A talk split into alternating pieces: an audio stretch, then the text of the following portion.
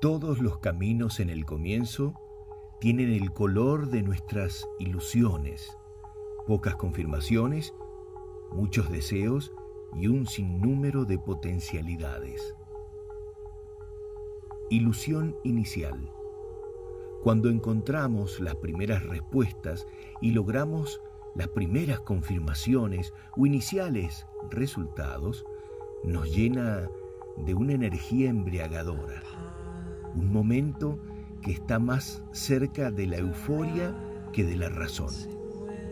Pero necesario es ese entusiasmo que confirma los primeros pasos. Primera caída. La prueba de fuego es la primera caída, un punto de angustia, dolor y soledad. Descubres que en los peores momentos quedan pocos a nuestro alrededor. Del entusiasmo compartido pasamos al compromiso solitario. Necesaria instancia que templa a los individuos. Aquí queda la mayoría de los buscadores de caminos. Reconfiguración.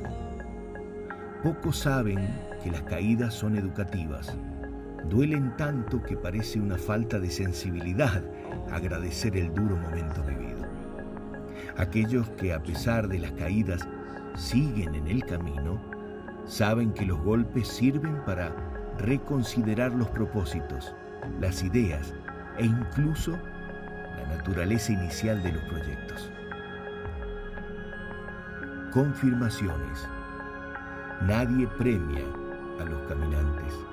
Su viaje se convirtió en poco atractivo con cada caída.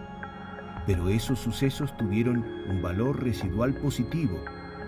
Y entre esas ventajas fue que sacaron la atención de los críticos sin logros. Personas tóxicas que pesan para el sprint que tendrán que hacer aquellos que siguen en la brecha metas. Y una mañana, una tarde o en algún momento de cualquier día, los caminantes sienten que todo el camino cobra total sentido. Los logros florecen sin esfuerzo.